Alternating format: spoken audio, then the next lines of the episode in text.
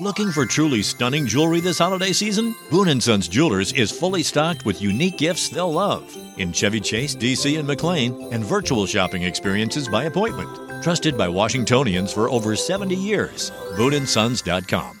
Este episodio llega a ustedes gracias a Huggies, Mostela y Purex Baby. Bienvenidos a Baby Time Podcast para nuevos padres y padres de nuevo. Hola, soy Micaela Riaza, madre de dos hijas, dula posparto, educadora de lactancia, educadora de preparación al parto y creadora de Baby Time. Mi compromiso con ustedes es proveer la información de manera llana, fácil de entender. Antes era la falta de información, ahora es el bombardeo de información. Los voy a ayudar a entender qué necesitas y qué está de más. Bienvenidos. El mayor miedo o uno de los mayores miedos o, una de las cosas más difíciles que, que, debe de pasar una madre es cuando ella tiene que dejar a su bebé recién nacido en la clínica e irse para su casa. Eso puede pasar porque el bebé nació prematuro, porque el bebé nació enfermo em, o porque muestra eh, alguna dificultad respiratoria es uno de los, por ejemplo, uno de los riesgos que pasa una, eh, al tener una cesárea, el bebé puede tener, eh, se llama pulmón húmedo y el bebé tiene dificultad para respirar y eso puede durar de 24 a 72 horas. Pero hay veces que hay una bacteria, una infección que no fue tratado y el bebé, o sea, pueden, puede ser muchas razones por las cuales un bebé necesita quedarse en la clínica. Y lamentablemente en República Dominicana las clínicas no están diseñadas para que la madre se quede con su bebé. La madre se tiene que ir para su casa cuando le dan de alta y tiene que ir en, en, algunos, en algunas clínicas hay horario de visita. En otras clínicas, bueno, pues no hay tanto horario, pero no se pueden mudar ahí. Mira, mi hermana, cuando nacieron mis sobrinos em, prematuros, los mudaron. O sea, ella estaba en el, en el NICU, que es el, área de cuidado intensivo neonatal, pero ella dormía ahí adentro con, mis sobrinos. Em, incluso cuando le dieron de alta a uno, ella podía quedarse con ese que le dieron de alta ahí todavía. Lo que pasa, las enfermeras decían, a él no lo vamos a atender. Eso tú lo tienes que atender tú porque ya le dimos de alta. Sí vamos a seguir atendiendo al, a Mateo. Y ella se quedó, yo creo que fueron, wow, no me acuerdo ahora, eh, 10 días, 19 días, algo así, no me acuerdo ahora, con su bebé en, en, la, en el hospital. Pero en República Dominicana y quizás en otros países, no hay el espacio, no hay ese, ese setup para que mamá se quedar, se pueda quedar. Entonces, mamá se tiene que ir para su casa, muchas veces con una cesárea. La madre se queda como está en shock, o sea, no, no se esperaba que su bebé se iba a tener que quedar ingresado. Y la madre dice, ¿qué yo puedo hacer? No tiene control sobre nada, excepto extraerse su leche. Ese es el superpoder que ella tiene, que más nadie en el planeta tiene.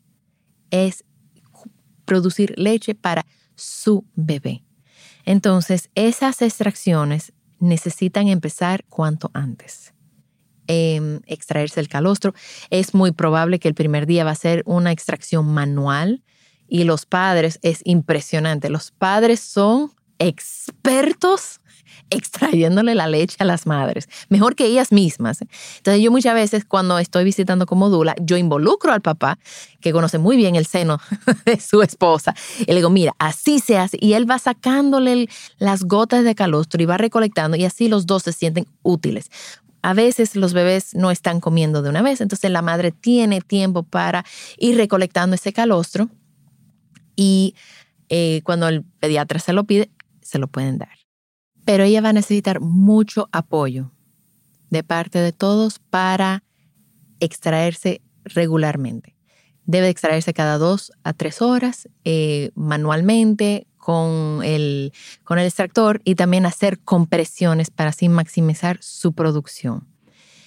Cuando ella baja a ver a su bebé, que le hable. Si puede tocarlo, que lo toque. Si puede cargarlo, que lo cargue. Si puede hacer extracciones mientras que está con su bebé, que lo haga.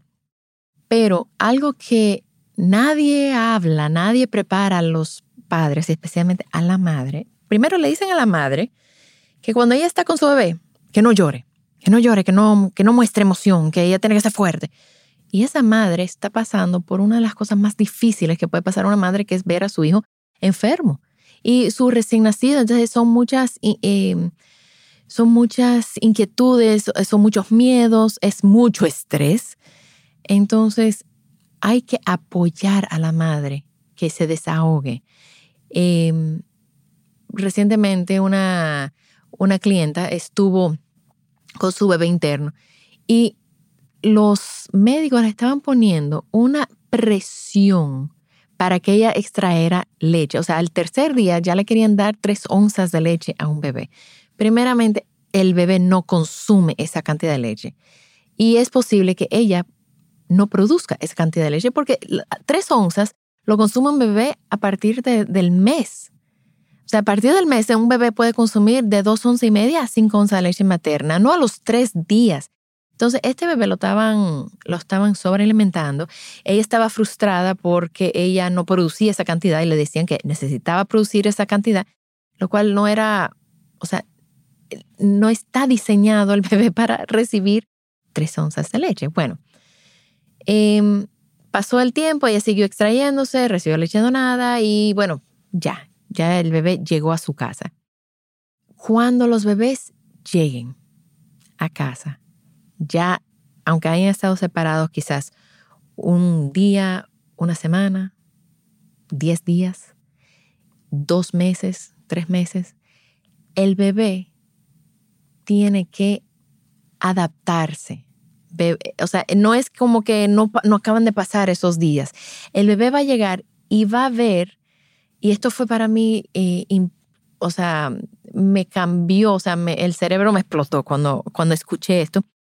Los bebés tienen un llanto de memoria y ellos necesitan desahogarse y contar su historia. Y de la forma que nos los van a contar es a través del llanto.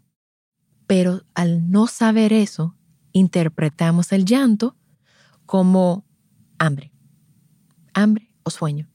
Entonces es posible que una madre vea o escucha a su bebé llorando y el bebé simplemente se está desahogando, contando su historia. Estuve separada, estuve separado de ti, eh, me estaban dando, me estaban forzando a comer, eh, estaba comiendo demasiado y la madre lo interpreta como el bebé no me quiere, el bebé no se satisface con mi seno, yo no produzco suficiente leche. Entonces, si solamente le damos, o sea, los, los bebés tenemos que verlos también como seres humanos que son emocionales. Tú te imaginas de repente tú ir a casa de tu amiga y desahogarte por un tema que tuviste en el trabajo, un tema que tuviste con tu pareja, un tema que tuviste con tu familia, y de repente, en vez de dejar que tú hables, tu amiga lo que te está haciendo es metiendo comida en la boca o te está diciendo que ya, ya, ya, ya, ya, ya, ya. No, tú quieres desahogarte, tú quieres ser escuchada. Entonces, em, ocurrió algo muy interesante porque yo invité a esta, a esta clienta a escuchar a su bebé.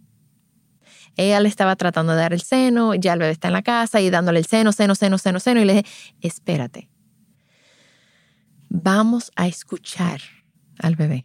Tú lo estás cargando. Al bebé no le pasa nada. Escúchalo. No siempre tenemos que hacer algo.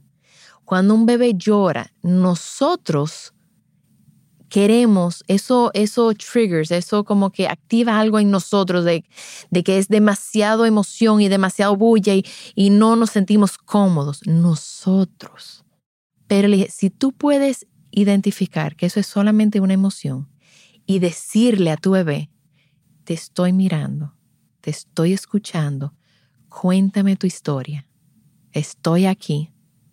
Ese bebé lloró como por unos 10 minutos en brazos de su madre. Y su madre le daba besito y su madre lo ponía piel con piel. Eh, las abuelas estaban bastante nerviosas eh, porque el bebé estaba llorando, llorando. Y decía, dele el espacio para que el bebé se desahogue. Tienes 10 días sin su madre. O sea, sin su madre full time, eh, tiempo completo. O sea, la madre iba todos los días, pero eran minutos o, media hora, una hora que podía estar en 24 horas con su bebé. Entonces, dale un chance a este bebé que se desahogue, que hable, que se comunique. Y el bebé lloró por 10 minutos. Y era incómodo porque el llanto en nosotros nos altera, nos eh, aumenta nuestra eh, respiración, nuestro ritmo cardíaco, o sea, nos altera. Pero tenemos que ser más maduros y, y permitir de que este niño, que este ser, se desahogue. El bebé lloró por 10 minutos y a los 10 minutos se pegó al seno de su mamá y comió tranquilo. Y mientras más podemos acompañar a nuestros hijos y permitir de que ellos se desahoguen y, y sienten esas emociones dentro en, una, en un espacio seguro, acompañado, comprendido, más rápido ellos lo procesan y más tranquilos se van a quedar. Para mí, cuando eh, yo vi eso y entiendo que para la madre eh, pudo haber sido muy difícil porque ella misma tiene que desahogar y procesar sus propios sentimientos por eh, no haber podido estar con su bebé por, esa, por ese tiempo. Pero poder darle ese, ese apoyo a su hijo fue, fue impresionante, fue casi mágico ver cómo ese bebé se desahogaba y yo le decía, cuéntame, cuéntame, porque todo el mundo estaba como nervioso y asustado y le decía, mira, cuéntame más, te estamos escuchando, cuéntanos tu historia, ¿qué te pasó? Y el bebé llora, llora, llora, llora, llora, pero llorando. Y de repente, bebé se tranquilizó, mamá le dio el pecho y él comió y se durmió fue impactante ver eso y yo creo que debemos de, de darles espacio a los bebés, escucharlos, especialmente cuando hay esa separación al nacimiento.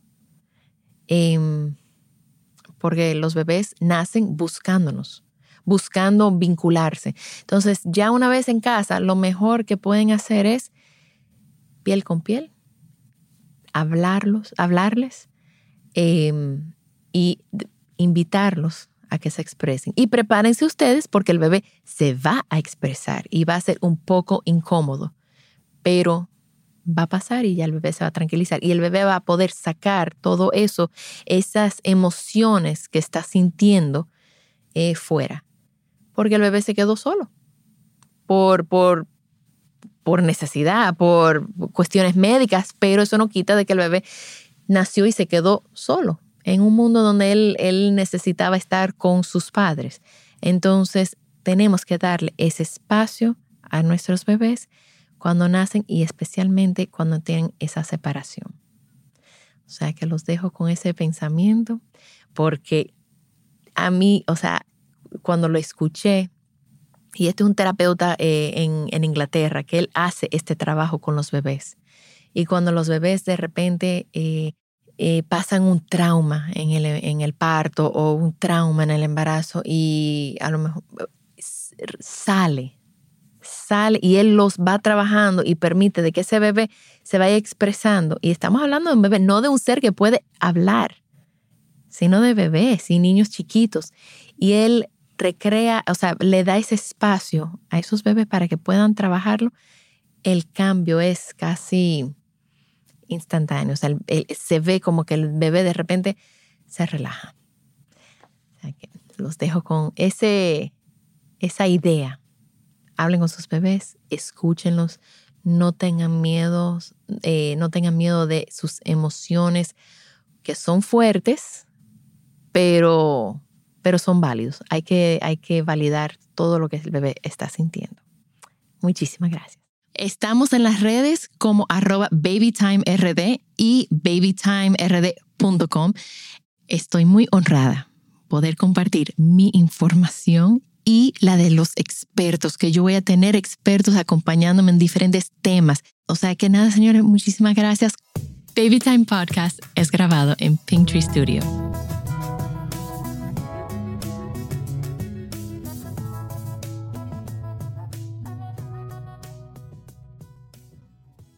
Looking for truly stunning jewelry this holiday season? Boon & Sons Jewelers is fully stocked with unique gifts they'll love in Chevy Chase, DC, and McLean, and virtual shopping experiences by appointment. Trusted by Washingtonians for over 70 years. BooneAndSons.com. Add sparkle to your holidays with Boon & Sons Jewelers. A burst of color for festive holiday occasions and unique gifts they'll treasure forever. Boon & Sons Jewelers in Chevy Chase, DC, and McLean, and virtual shopping experiences by appointment at BooneAndSons.com.